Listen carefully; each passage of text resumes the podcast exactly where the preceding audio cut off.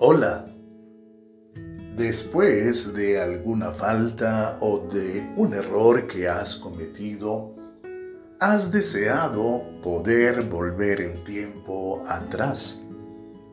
Después de haber desperdiciado alguna oportunidad, igual has deseado poder volver el tiempo atrás. Bienvenido yo soy Carlos Ardila y hoy te invito a reflexionar acerca del tiempo de nuestro vivir en la tierra.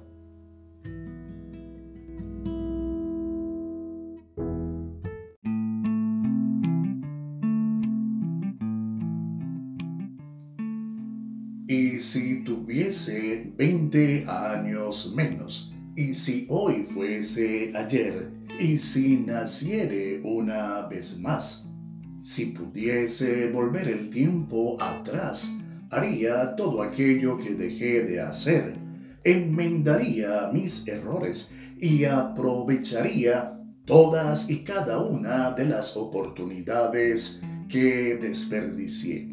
Son pensamientos que quizás hayas tenido presentes en tu mente.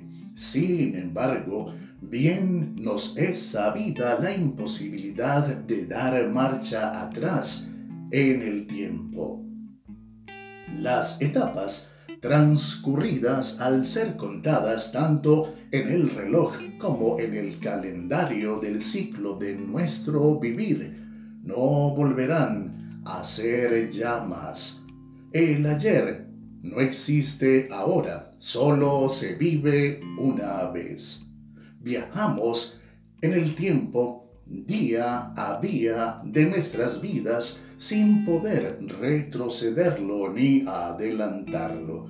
Avanzamos en este de manera gradual, segundo a segundo, minuto a minuto de nuestros días, semanas, meses y años en el tiempo presente y de cara al futuro, por gracia de Dios, nos queda hoy el vivir, no considerando los días transcurridos como perdidos, sino como la etapa superada de nuestras vidas que nos ha proporcionado la experiencia para la vivencia del ciclo que nos resta.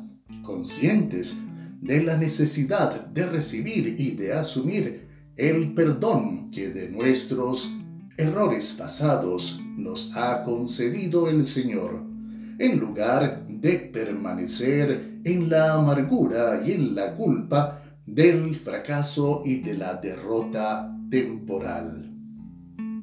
Si bien no podemos volver el tiempo atrás, sean el segundo, presente y el siguiente de nuestros minutos, horas, semanas, meses y años usados no en el lamento del no haber hecho lo que hemos debido, sino en el aprovechamiento consciente de las cada vez nuevas oportunidades de superación que nos concede el Señor. La palabra de Dios dice, Señor, enséñanos a contar nuestros días de tal modo que traigamos al corazón sabiduría. Libro de los Salmos, capítulo 90, verso 12.